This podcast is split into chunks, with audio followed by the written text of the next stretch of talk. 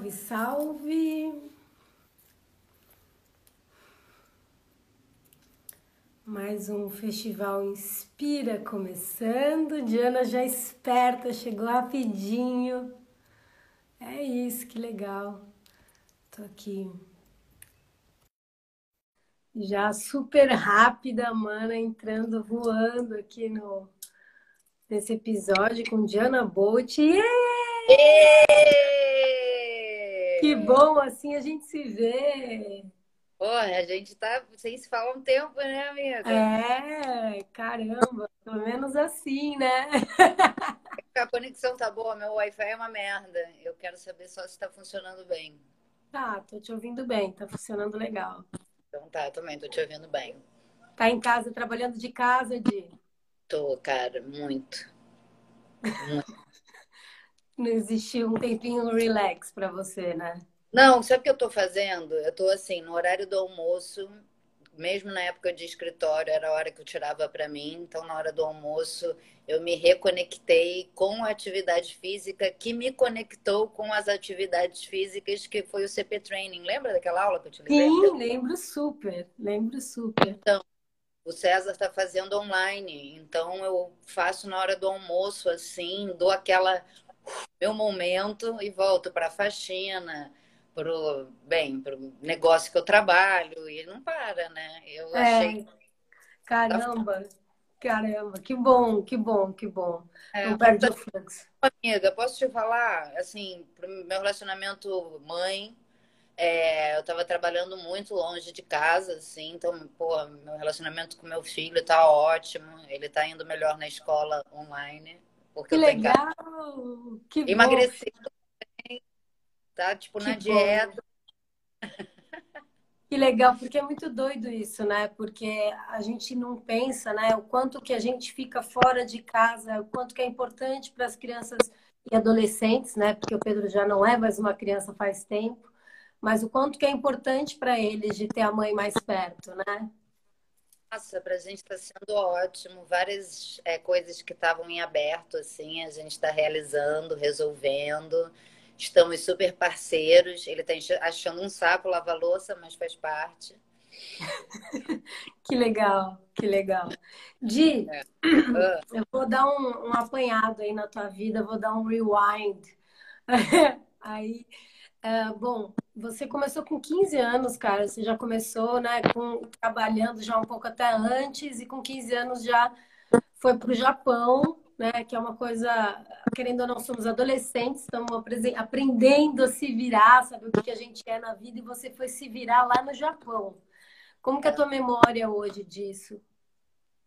Cara, o Japão eu acho que é um aprendizado assim que eu tive muito cedo que hum, é muito louco, assim, eu fui forçada a amadurecer com 14, 15 anos, a me virar sozinha, né, do outro lado do mundo. É, isso foi muito bom, tem toda uma parte positiva de bagagem, de responsabilidade, de você aprender muito cedo, chegar no horário que você tem que estar lá totalmente disponível, o que é ser profissional e tal. Agora, na volta foi pânico na Zona Sul, né? Porque eu voltei para uma sala de oitava série depois de ter morado sozinha do outro lado do mundo trabalhando. Então, a volta à realidade é que foi bem complicada. É, eu fui uma adolescente bem, você me conheceu nessa época, então é, é, as consequências assim para você ter essa independência tão cedo e ter que ser uma adolescente normal na sociedade é complicado, né? Então eu acabei começando tudo muito cedo, acho que por conta dessa viagem, sabe, Veri? Eu voltei, não achei que aquela sala de escola era minha realidade, então eu arrumava um monte de coisa que eu podia fazer, de trabalho que eu podia fazer, além de modelar, porque modelar era era um trabalho pontual assim que me levou em vários lugares, que me trouxe vários conhecimentos, mas não era o que me movia na real, né? Uhum. E aí, depois disso, você, logo em 99, né, um tempo depois, não muito tempo depois, você entrou no Zona de Impacto, onde você ficou 10 anos, então você cresceu junto, você amadureceu junto o processo de estar na frente das câmeras e mergulhada nos esportes radicais, né? É, aí, amiga, tem um negócio muito louco da minha vida pessoal e da minha vida profissional, que em vários momentos dela é, as coisas se encaixavam, né? Então eu era jovem, tinha ali é, 20 e poucos anos, ali dos 19 aos 30, eu fiquei praticamente no. Ai, meu Deus, nessa pura. e, e a gente, eu, eu amava, né? Que era surf, skate, música. Então era um trabalho muito prazeroso, por mais que era um trabalho assim muito sinistro. Era uma dedicação muito sinistra. Era um programa ao vivo, diário. A gente ainda fazia transmissão ao vivo dos campeonatos no final de semana. Então passava semanas sem folgar, com um filho pequeno e fazendo tudo aquilo porque eu amava, sabe? E depois, aí vem sempre a volta à realidade, né? Aí depois eu continuei na Globosat trabalhando em outros segmentos. Lembra? Eu fui para o GNT e fui trabalhar com moda, comportamento, maternidade.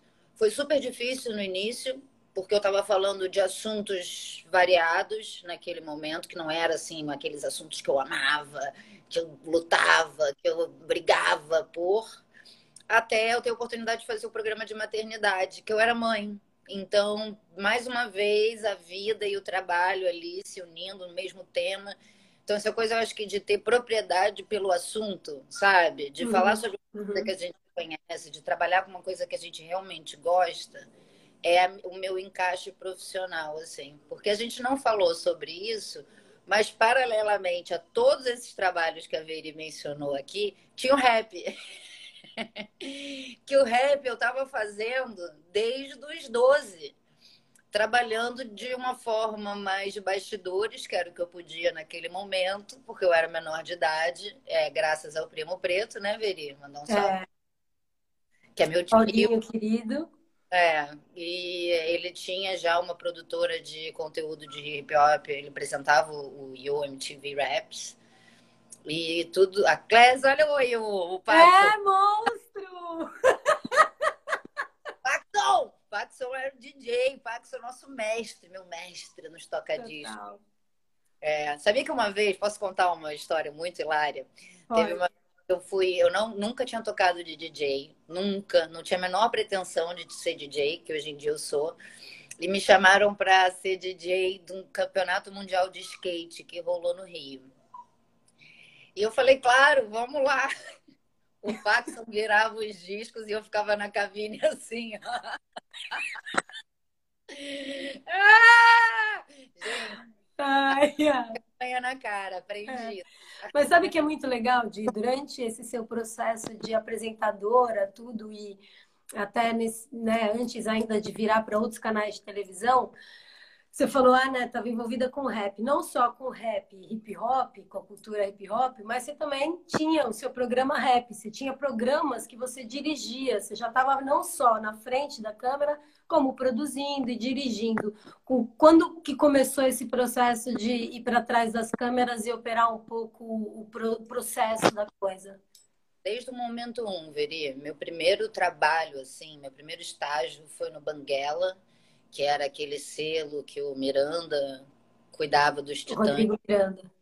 É, não, o não, Miranda, o Mirandão.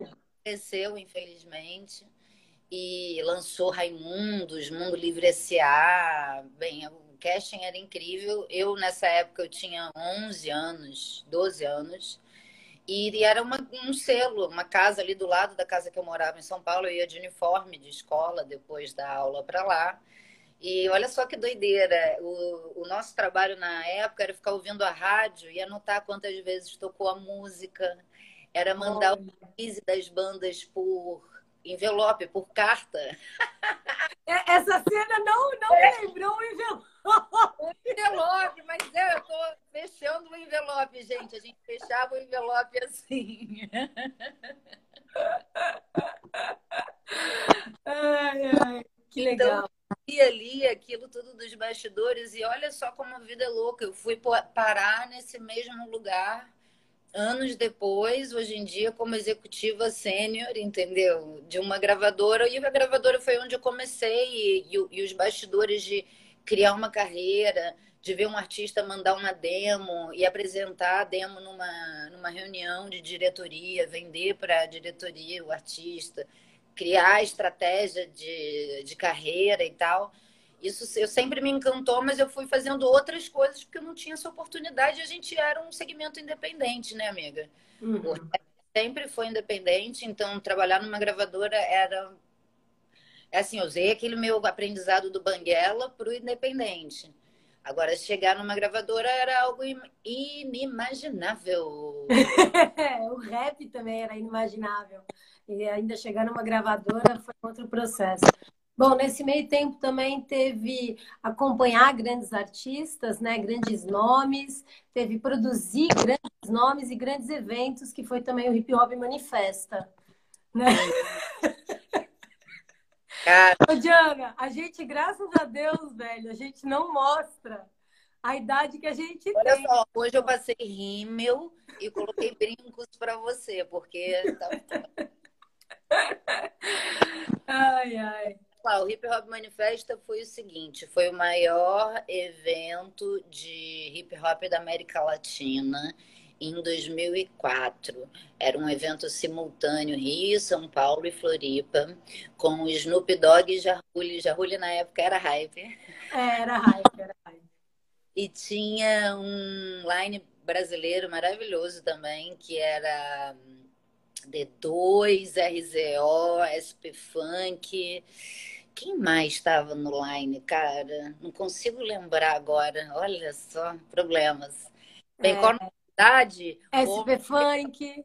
SP Funk tava. SP Funk me deu um trabalho. Nossa, eu lembro. Gente, só para vocês saberem, o Snoop e o Jarulho chegaram de carro no evento do Rio de Janeiro. Metade do SP Funk chegou de helicóptero. É. os meninos perderam.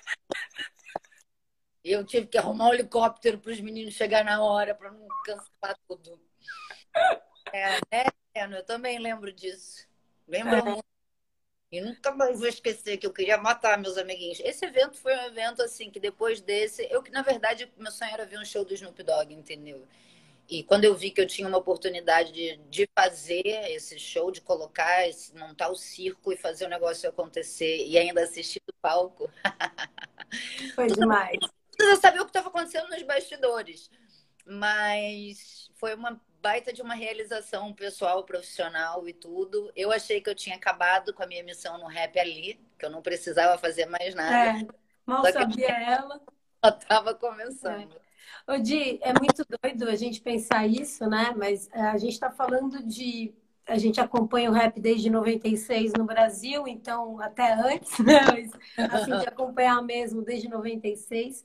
Então a gente viu os altos e baixos todos e como o mercado né, de certa forma foi, voltou. Então, uh, hoje você está dentro de uma gravadora e vendo rap, está dentro de uma gravadora grande, né, como a gravadora que você está, que é, querendo ou não, é pop, né? Então, o rap é pop.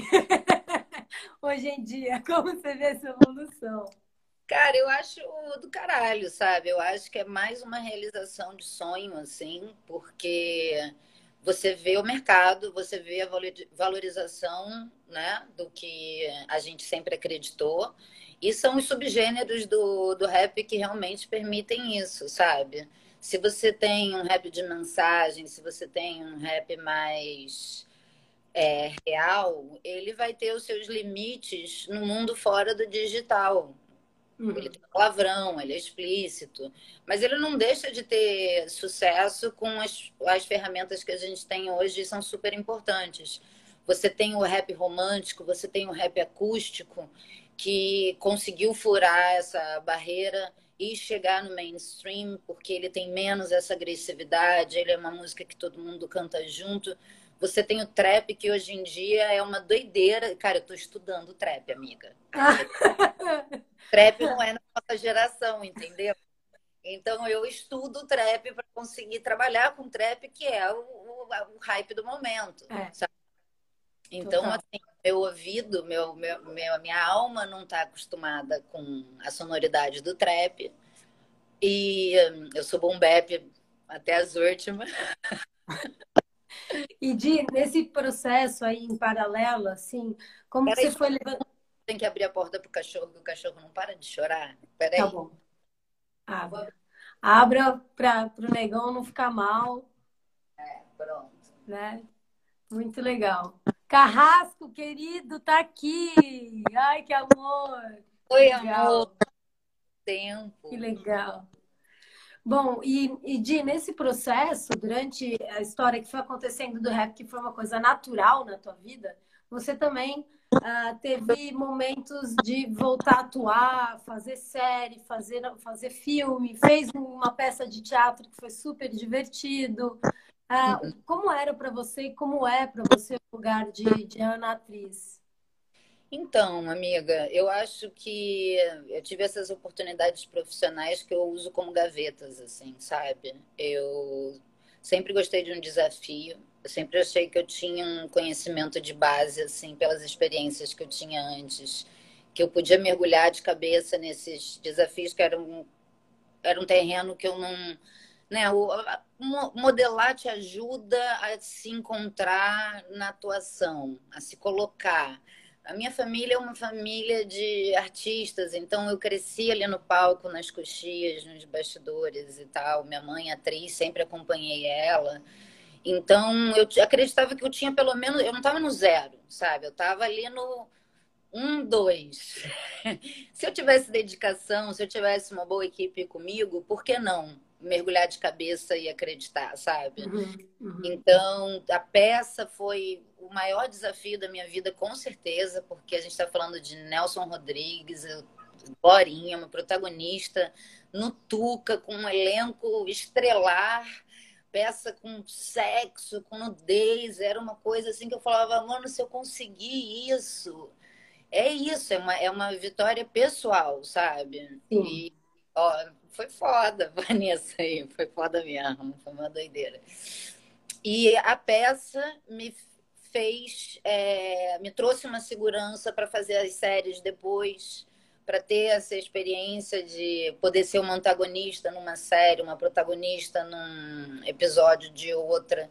Então me deu bagagem para acreditar nisso. É, eu acho que para você ser atriz você tem que estar tá sempre estudando e sempre se dedicando e sempre é, encontrando novos lugares dentro de você, novas emoções e tal. A vida parou de me dar essas oportunidades. Então, eu tive que escolher as que eu tinha, que era voltar ao mercado de rap e tal. Mas essa gaveta de conhecimento está aqui.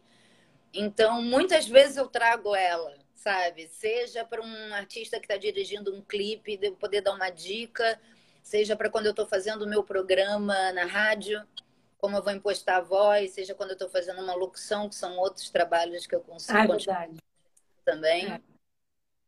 Então, é, são sempre essas experiências que eu acho que vão agregar. Essa gaveta vai funcionar em algum momento. É mais um tipo de conhecimento que eu posso trazer. Vamos embora. Acredito nesse time aqui vamos nessa, entendeu? Eles não vão me deixar na mão e vou fazer o meu melhor. E acaba dando certo, né? É. e você, é, pelo que você está dizendo, né? Você sempre foi, você vai, você pega os instrumentos que você precisa, depois de certa forma que a oportunidade pode aparece. Uh, você acha que você acha não? Você sente que as oportunidades aparecem e você vai e você acaba aprimorando-se ou você acha que você já está num certo ponto aprimorada, por isso que ela aparece? Você que ah. abre, de certa forma, a sua porta. Eu acho que são dois casos, assim. É, esses trabalhos de atriz, por exemplo, eles chegaram de alguma forma. Não foram é, coisas que eu fui buscar na hora que eles chegaram.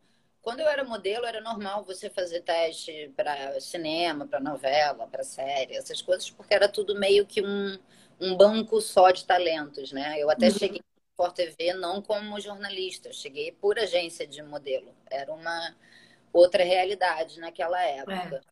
É. É, as, os trabalhos com rap, com os esportes radicais, com as coisas que eu realmente amo, eu tive que lutar por.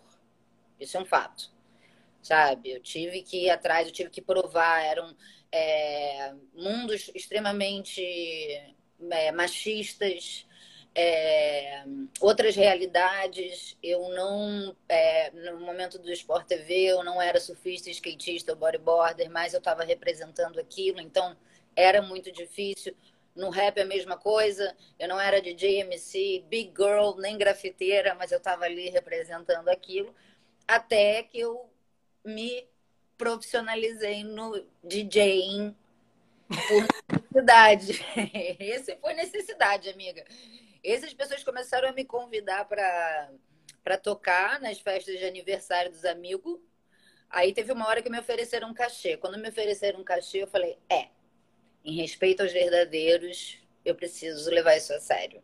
É, muito legal você ter, ter estudado mesmo, ter pedido ajuda dos mestres aí, ter estudado, até porque a gente não tem muitas mulheres DJs, né?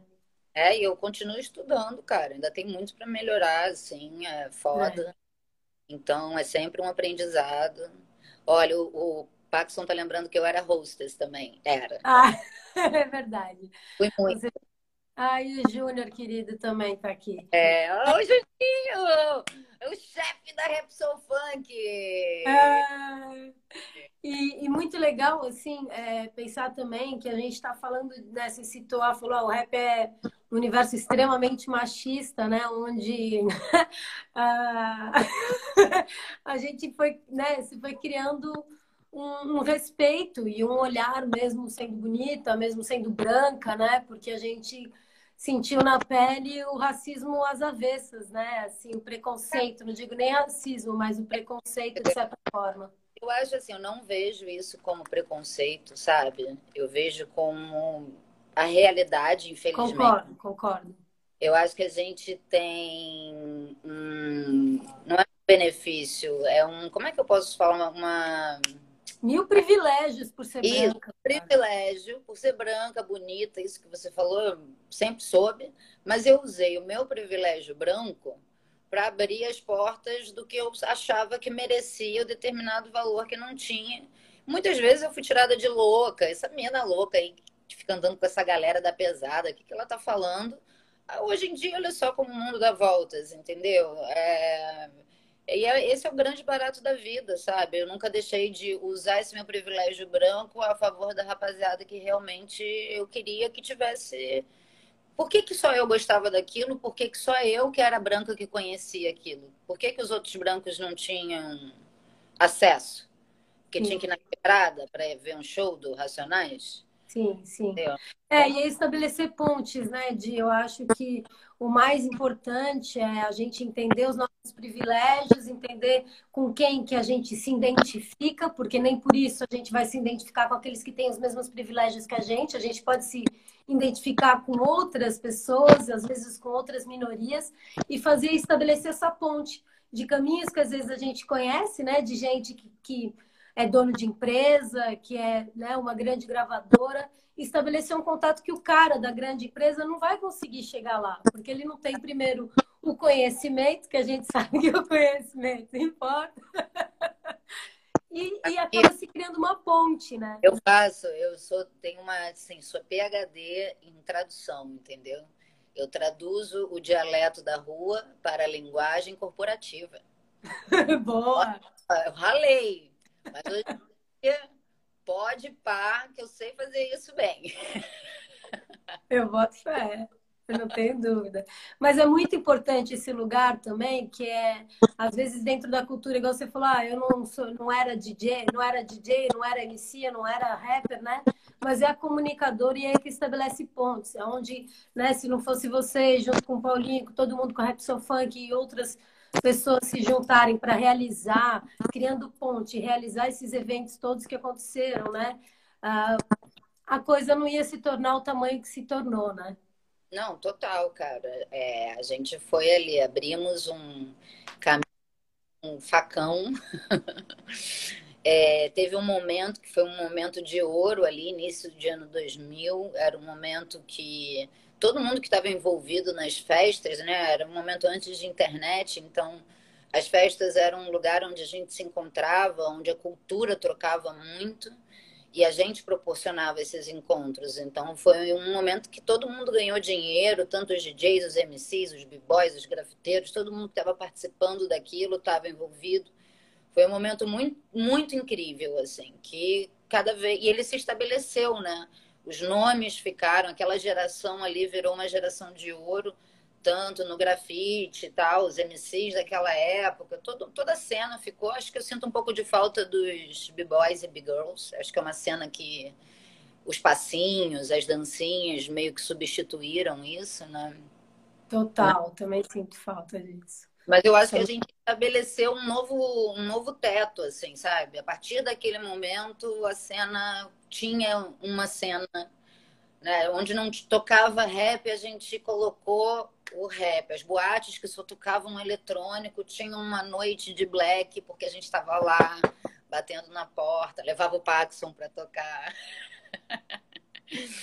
E aí era muito bom, gente. A gente estava falando desse negócio, aí eu chegava para ter a primeira reunião, decote, e aí eu tal falava, não, vamos fazer uma festa de rap, vai ser legal, é black, é tipo charme, todo mundo vai dançar. E a gente acaba com funk, que vai ser o máximo, vem o Catra, vai ser super legal.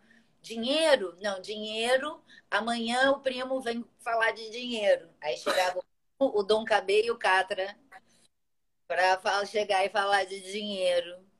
E aí não era mais eu. Então, é. era uma estratégia que funcionava Gi, gente... segura aí, porque estão batendo na minha porta. Ai, que ótimo. Olha, eu tô vendo aqui, vou ver os, a Bárbara, a Magrizzle, o Chuck, o Juninho, a Thalia. Ai, gente, que saudade de vocês todos. Ai, que legal você. Oi, Amanda. Alguém lembra de alguma história que eu não tô contando? Gente, olha isso. Ai, você recebeu flores! Eu recebi flores! Já viu Ai, que isso? Aquela coisa que você nunca espera. Bate na tua porta, e chega flores, cara. Que demais. No meio da quarentena. De máscara, luva, tava protegida? Não, mas veio de longe, tá tudo bem. Ai, que legal.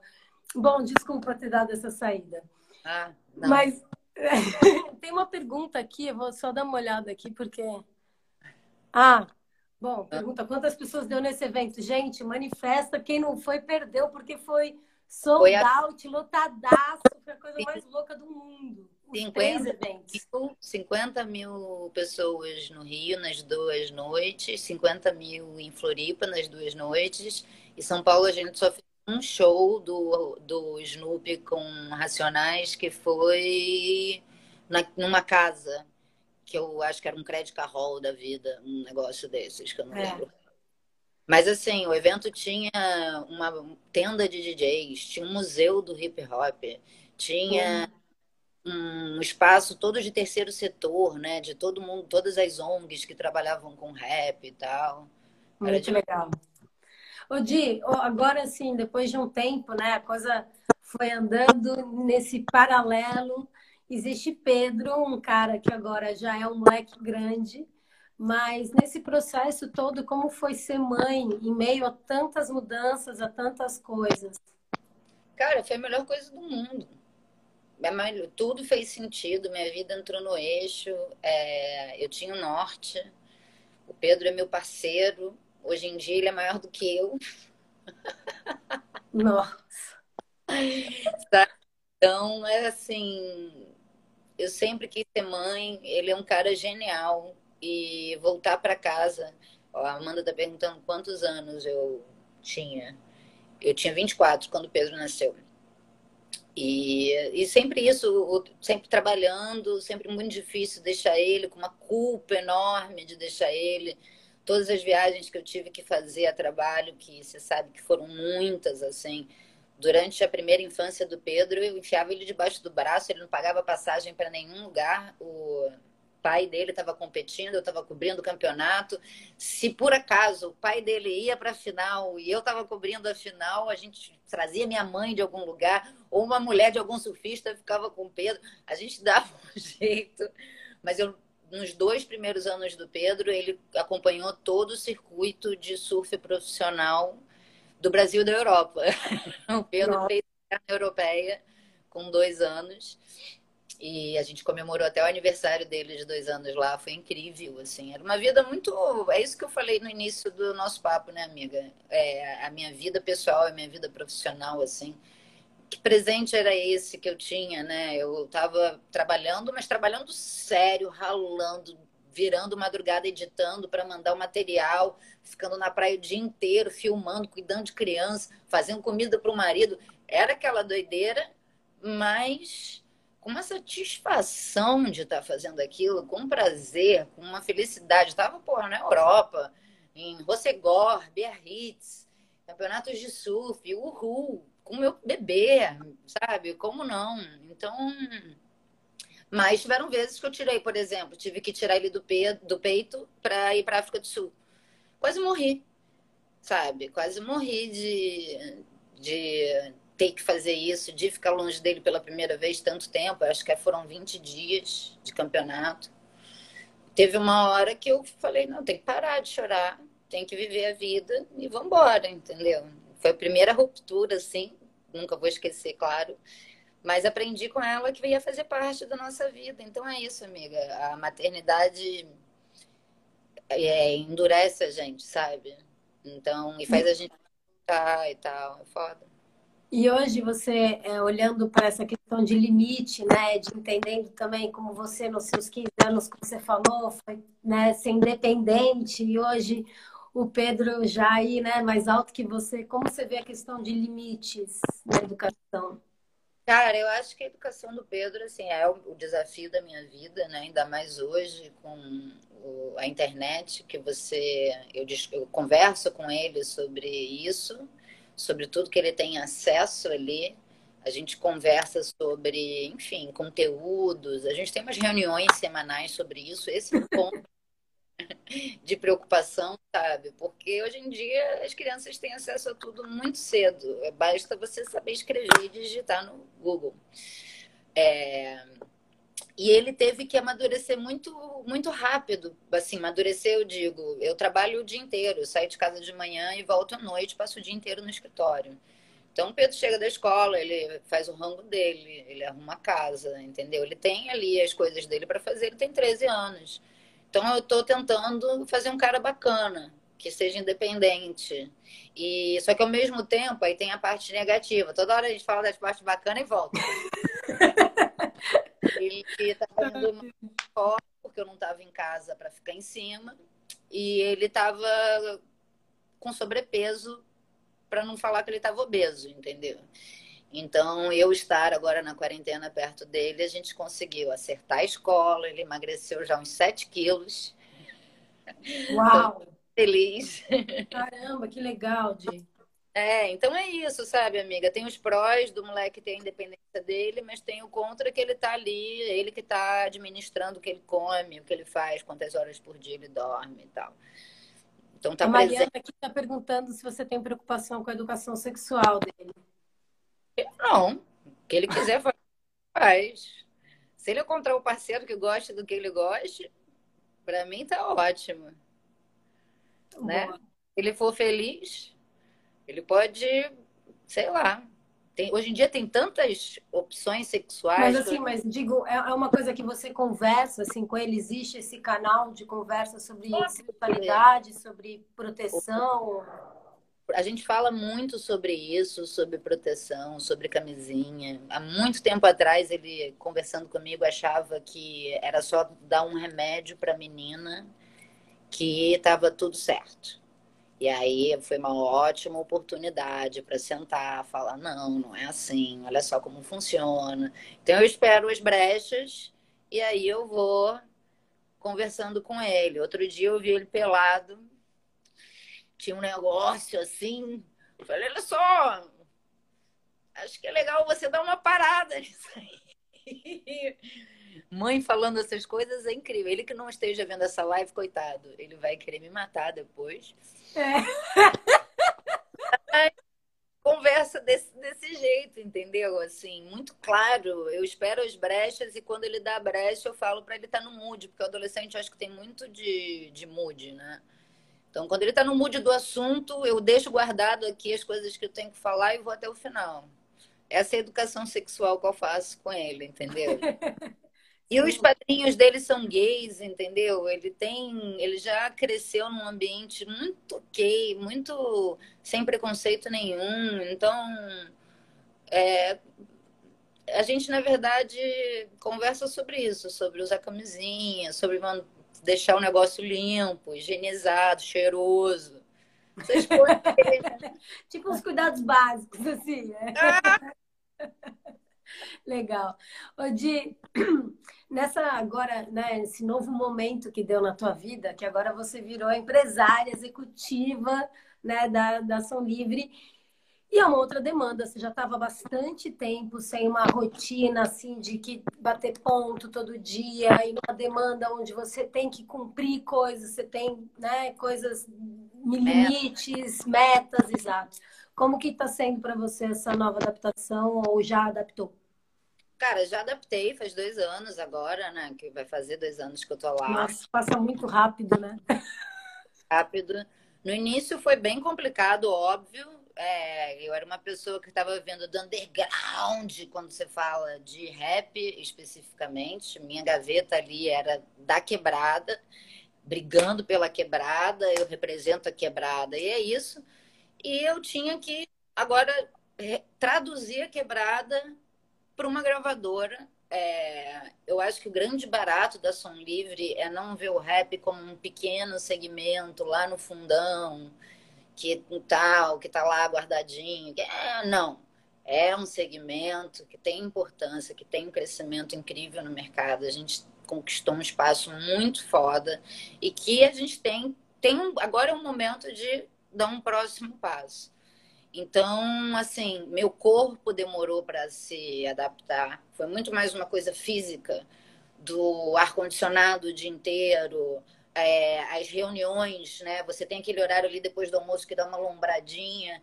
E aí tem uma reunião sinistra marcada depois do almoço. Toma um litro de café para chegar como? Peraí. até você conseguir, enfim, se adaptar, que tem que estar num outro, numa outra pegada, é uma vida muito mais ativa. É, eu tenho um time de artistas que eu tenho que trabalhar ali todos os dias, são bem muitas cobranças. Eu sou, para a galera que não sabe, eu sou a IR, né? É, a IR é artista e repertório. Então, a, a, gente acaba sendo. Nós somos as pessoas que cuidam do artista dentro da gravadora e do relacionamento do artista com a gravadora, com as músicas que são entregues, como é feita a estratégia, como vai o relacionamento com marketing e tal. É, e eu cuido exclusivamente de rap. Só de rap, meu. no início era isso, era mais uma dificuldade de linguagem, sabe? De saber que, pô não vou chegar para a moça lá e falar, e aí, irmã, tá ligado que não, não, não dá. Eu achei que no início ia dar. Mas não é assim. Você tem que entender o ambiente onde você está e, e usar o conhecimento, né? E você vai. E eu acho que hoje em dia eu sou uma ótima funcionária corporativa. Também acho, também acho eu mando meus e-mails do meu jeitão, sabe? Eu mando um salve família. E nessas coisas para você se adaptar na rotina, assim, de ir todo dia para um lugar, voltar, tem trânsito, comida, alimentação, Pedro buscar na escola, voltar, foi uma coisa de se adaptar fácil, mesmo nos seus períodos, sei lá, quando você está, né, sei lá, é, desceu a lua e aí você está mais downzinha.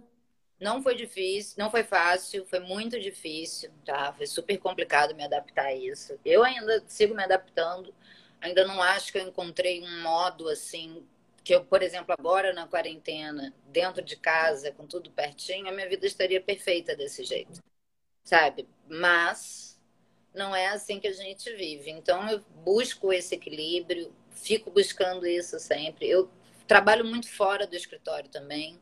Eu vou muito para os estúdios, eu tenho muitas reuniões com os artistas fora do, da gravadora. Eu continuo tocando como DJ, o que é um, uma catarse, quando eu tenho oportunidade de tocar e quando é festa que eu posso tocar bombep. Então, nota, eu choro, vou, me emociono, tá aí, aguento mais cinco meses de escritório, entendeu? Sim. Então eu vou me recompensando com a rua. O programa de rádio também é muito divertido de fazer, porque eu posso falar. Hip Mix, né? Eu com a Auri lá na Mix. Aí a gente pode falar nossa linguagem, é o momento de soltar o cinto de segurança, meu programa, minhas regras, e vambora. Então eu vou equilibrando, mas assim, amiga, vou te falar que essa vida de, de escritório, assim, cara, como eu valorizo cada vez mais as pessoas que trabalham assim a vida inteira, sabe? E conseguem encontrar um, um modo de felicidade e de satisfação pessoal, de cuidado pessoal, porque é muito difícil eu não tenho é, empregada doméstica, então eu tenho que cuidar do filho, do trabalho, da casa e de mim. É um checklist complicado de resolver. de quando bate uma frustração ou quando bate um momento difícil, aonde que você para quais são os seus instrumentos de ou quais são os lugares, como é que você passa por um momento difícil? Onde você Tra... se agarra? Trabalhando. Trabalhando. Eu arrumo um novo desafio, eu arrumo um novo pepino, um abacaxi cada vez maior para eu descascar, mas muito amor envolvido. A gente gosta de arrasar trabalho, né? Nossa, qual, como? Como que eu quero? Qual, o que, que eu posso fazer maior agora? E aí é uma forma de sair da tristeza, da solidão, do momento difícil, me empodera, sabe? Ter ideias, vender ideias, por mais que não aconteça, é, tentar fazer acontecer, né? O, o Hip Hop Manifesto que a gente estava falando, eu fiquei três anos para conseguir fazer o projeto. Não foi assim, ah, papum, foi fácil, toma aqui dois milhões, vai lá e monta o projeto. Não, foi dureza até conseguir fazer, sabe? Então, essa resiliência. Estamos aí, irmãs, sabe? Compensando com o que a gente gosta, trabalhando, achando uma forma de trabalhar com o que a gente gosta, cara. Eu acho que isso que é o segredo do negócio, sabe? Eu acho que tem uma coisa muito legal, assim, respondendo que a Mariana perguntou assim, como que a Diana entrou na Som Livre, ela já tinha meio que comentado antes que as coisas que ela gosta, que ela ama, ela vai atrás. Mas tem uma coisa que é muito legal que você foi colocando aqui pra gente, que é o desafio te motiva, né? Você sempre foi empenhada e sabe que a coisa é necessário esforço, é necessário empenho para a coisa se realizar e você criou suas grandes oportunidades, as grandes oportunidades que você quis, você criou, né? É. Sentando a bunda, fazendo planilha, fazendo, né, pirando. Referência. Referência. A Diana é a mulher da referência, velho. Peraí, vou te mostrar um negócio.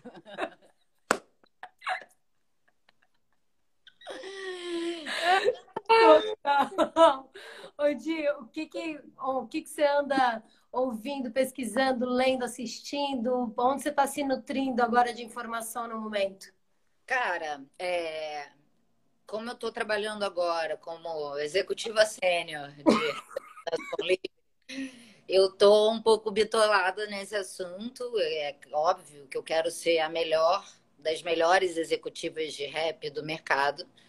Então, como eu falei, eu estou estudando esse novo subgênero que não foi uma coisa criada na nossa geração, então tem uma dificuldade de compreensão mesmo de qual é a vibe do trap, do, sei lá, grime, dessas coisas loucas que tem aí.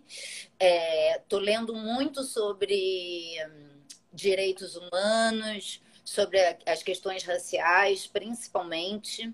É, a Netflix está cheio de documentários incríveis sobre isso.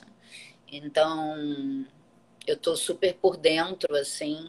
Nossa, eu vi outro esses dias da mulher que se apropriou da cultura negra, que ela era tipo branca, de olho verde, falou que era negra e ainda de, de tipo defendia os direitos dos negros. Você viu isso? Não.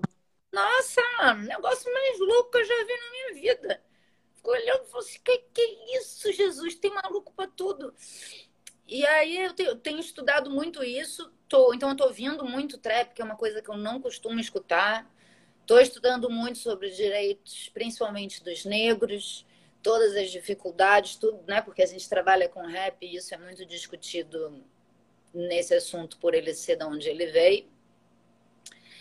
E mas aí assim, na hora do escape, na hora que eu não, isso é trabalho, tá, amiga? Isso eu tô uhum. estou vendo, estou estudando para ser uma melhor profissional. Na hora que eu desligo o botãozinho, eu vou naquela playlist Olds Gold. e tem como o Kim está escrevendo aí a Tribe Called Quest. E tem aquela, aquelas coisas que Golden Era, que mexem com a gente. Bonnie Tugs and Harmony. Né? Olha, eu não cheguei no Bonnie, eu estou numa pegada mais Golden Era ali para trás, mas estou indo para minha rede, eu tenho uma laje aqui, escuto um som, faço minha meditação do meu jeitinho. Legal. Para não enlouquecer, estou super preocupada que eu vou ter uma férias. Terei férias no meio da quarentena. Lembra que eu falei que eu me empodero no trabalho? Olha o problema. Vai arranjar um projeto novo. Vou arrumar um projeto novo. Já estou com a cabeça a milhão. O que, que eu vou fazer nas minhas férias? Vai inventar live para alguém. Muito legal. Eu, Di, uh, falando um pouco aqui, a gente estava falando de referências, falar um pouco de inspirações. Uh, o que, que te inspira hoje em dia ou quais são as pessoas que de repente te geram inspiração? Porra, minha mãe, né? Minha mãe é. Eu tento ser sempre uma versão dela, sempre tento seguir os passos dela como mãe, como mulher, como profissional, como tudo. Ela sempre foi, sempre será. Quem conhece a minha mãe sabe. Na verdade, é muito louco, né? Porque todo lado transcendental da minha mãe, a Veri tem. da minha mãe, eu peguei o lado profissional, o lado mãe, essas coisas aí. Agora o lado vibe, a Veri Ai, a Haribo sou eu, né, Dia? O pedaço Haribo da Ângela. É, que é bailarina, tem essas coisas, conhece o nome desses bailarinos doidos, desses negócios aí. e tal. E aí tem o primo, que é tipo o cara que me ensinou tudo no rap, cara. Eu tenho muita sorte de ser sobrinha do primo e não sou, né, de sangue. O primo é irmão do meu padrasto e as oportunidades que ele me deu, a paciência que ele teve comigo, cara, até hoje, se eu tenho alguma treta no rap, primo, você não sabe. Me ajuda aí, sabe? Então, é, são as minhas duas inspirações, assim. É, as pessoas que me ensinaram tudo. Que legal. Uh, Di, agora falando, voltando um pouco na história de DJ, é, é, bom, chegamos já ao ponto que você, né? Na verdade, conhecimento musical você sempre teve, um baita conhecimento musical, você é daquelas que realmente é garimpeira, né? Você fica ali no garimpo de boas músicas, de bons sons. É, essa ainda permanece como uma brincadeira constante tua e quem que você anda ouvindo e principalmente com relação a DJs, assim. Tá, é, isso virou parte do meu trabalho. Infelizmente, eu estou ouvindo menos música internacional. Eu escuto muito rap nacional hoje em dia. Então, assim, todos os dias eu vou atrás dos lançamentos. Eu estou muito ligada nos novinhos. Então, tem vindo muita gente boa das batalhas. As batalhas hoje em dia, até aí, tá acabando a bateria. As batalhas hoje em dia são transmitidas pela internet durante a quarentena e antes eles fazem sempre uma edição assim que eles colocam na, no YouTube. Então, ver os conteúdos das batalhas, achar aqueles meninos zica que tem aquelas punchline.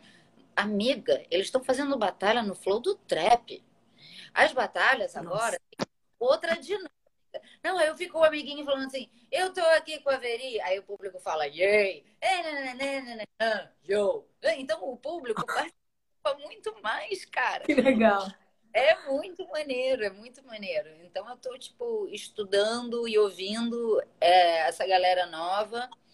Tem esse menino, esses dois meninos que chamam Dudu e Leozinho. Eu assinei com o Dudu, Leozinho é de São Paulo, Dudu é do Espírito Santo. Eles lançaram uma mixtape agora que chama Jordan Boys 2. E é uma aula de trap, assim. Trap, novinho. E, e, as mulheres? Você está com a Bivolt, mas e você também está cuidando de mais mulheres? Você se preocupa também em fortificar o feminino? Ai, como é difícil, né? É, eu escolhi a Bivolt justamente por ela ser duas em uma. no momento que eu tinha um casting 100% masculino eu tinha que dar um tiro para uma mulher, eu fui na Bivolt, que ela tem esse lado R&B muito forte e o lado zica da, do freestyle do rap também muito forte. E um, quero, eu estava quase contratando outra artista antes da quarentena e tive que segurar agora. Então, assim, é muito importante estar no meu radar. As minas que eu vou trazer para o meu time são minas que vão representar. Eu sou, tento ser muito certeira em todos os subgêneros do, do hip hop, sabe? Essa menina que eu tô de olho é trapper, tipo, novinha, 19 anos, zica, bandida, sabe? Então, eu tô. É isso, amiga. Hoje em dia, assim, aí eu vou, escuto um som gringo, alguém lançou, ah, o Drake lançou um negócio, vamos lá ouvir. Ah, maneira, essa daqui eu achei legal, deixa eu prestar atenção na letra. Eu fico, passo o dia inteiro ouvindo música. Acho que eu vou ficar surda daqui a pouco. aí você me perguntando de de DJs mulheres, né? Eu acho uhum. que a melhor de todas é a DJ Sinara, de São Paulo.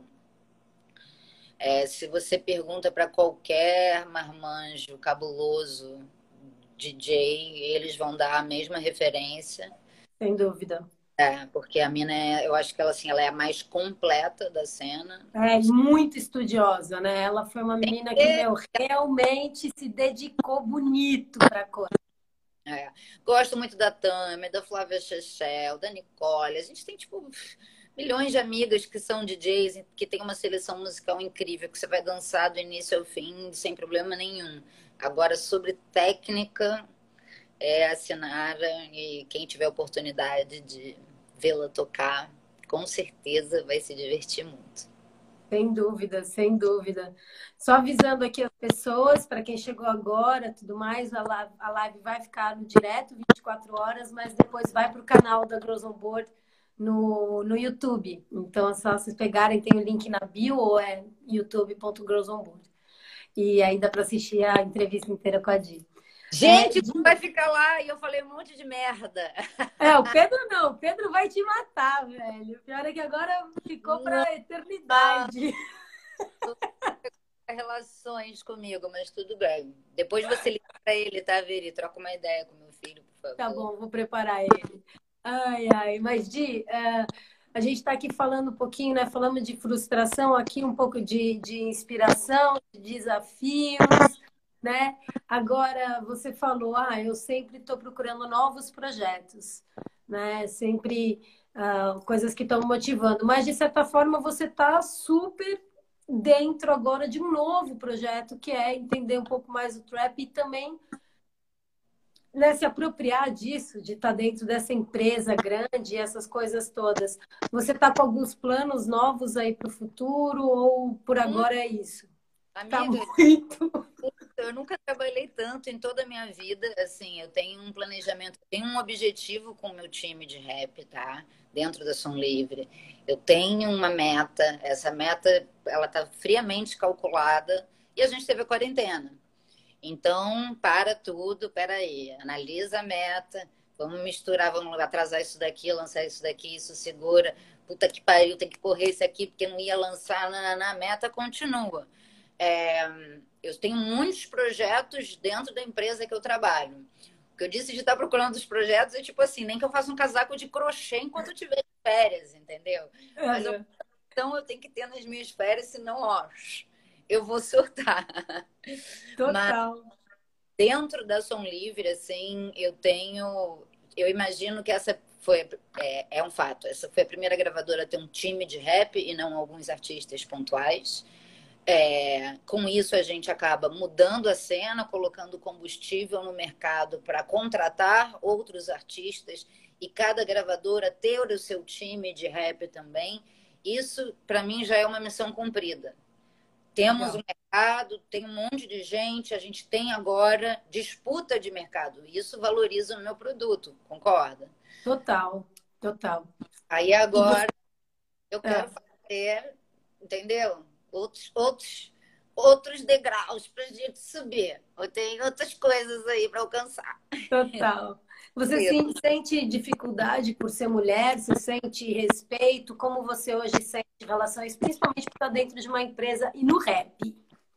Cara, dentro da empresa, é, representando o rap, não tem problema nenhum. A empresa tem um monte de mulher trabalhando, a empresa é super diversa, sabe? É super bacana trabalhar lá adoro minha equipe, não tem problema, assim, por ser mulher dentro de uma, da indústria fonográfica. Eu acho que é uma indústria que hoje em dia aceita. Não sei como é que era, assim, há muito tempo atrás. Mas tem muitas executivas mulheres lá dentro, sempre, maioria homem, claro, mas estamos lá representadas. É... Qual foi a outra pergunta? No rap, você sente a mesma coisa? Então, no rap, hoje em dia, eu já conquistei o meu respeito. Quem me desrespeita é porque não me conhece. A Bivolt tem uma frase perfeita que eu tenho usado tanto. Quem vê close não vê corre. Tá ligado? Então, se a pessoa te critica, é um preconceito porque ela não te conhece, não sabe o seu corre. Do rap eu tô falando. Então, no rap é assim, basta você querer saber que você vai entender que eu mereço um respeito, porque eu tô ali na cena uma cota, fazendo certo, pelo certo. Não ninguém, não tô atrapalhando ninguém, tô querendo atravessar ninguém, tô ali na positividade, entendeu? Tentando fazer o melhor. Isso porque mim... quem é de verdade sabe quem é de mentira, né, Di? Pode vir com 20 punchlines aqui, amiga. Ai, Di, foi uma delícia, cara. Foi muito legal. Que bom que a gente teve esse momento aqui, sacou? Muito bom. Isso vai ficar lá no YouTube, então, galera, segue lá depois para assistir com calma, assistir as outras entrevistas, porque são 35 mulheres que estão passando por aqui. A gente está na segunda semana. Já continuamos segunda-feira, a gente tem Poli Marinho, maravilhosa Poli, super querida, parceiraça e mais um monte de mulheres super especial de várias áreas diferentes para a gente for, né, para gente ir estufando esse universo feminino de tudo que é coisa, para a gente smash, né? Ó, o grilo, que legal! Te Hã? amo. Também. Foi muito Olha, legal. Olha, a Magra tava aí, viu? Vi, cara, uma galera. Agora eu vou começar a procurar aqui para ver quem tava. Muita gente. Até é. o Petit. Mas doideira. muito obrigada, cara. Muito, Eu é, que agradeço. muito bom, muito bacana a galera entrar, conversar, muito bom. Tô morrendo de saudade, tá? Se cuida aí. E, bem, depois você me conta quem mandou essas flores, né? Me manda um ah, tá. Foi ótimo, gente. Obrigada, Geninho, Paxson, Magra, Grilo, todo mundo que entrou. Obrigadão, Di. Beijo aí. Beijo, gente. Tchau, obrigada. Te amo.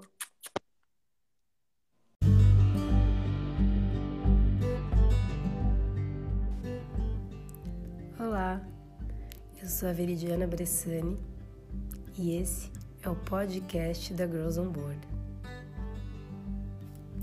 Aqui é um espaço onde vamos compartilhar algumas entrevistas, pensamentos, ideias, inspirações tudo que puder ajudar você na sua jornada para viver o seu sonho.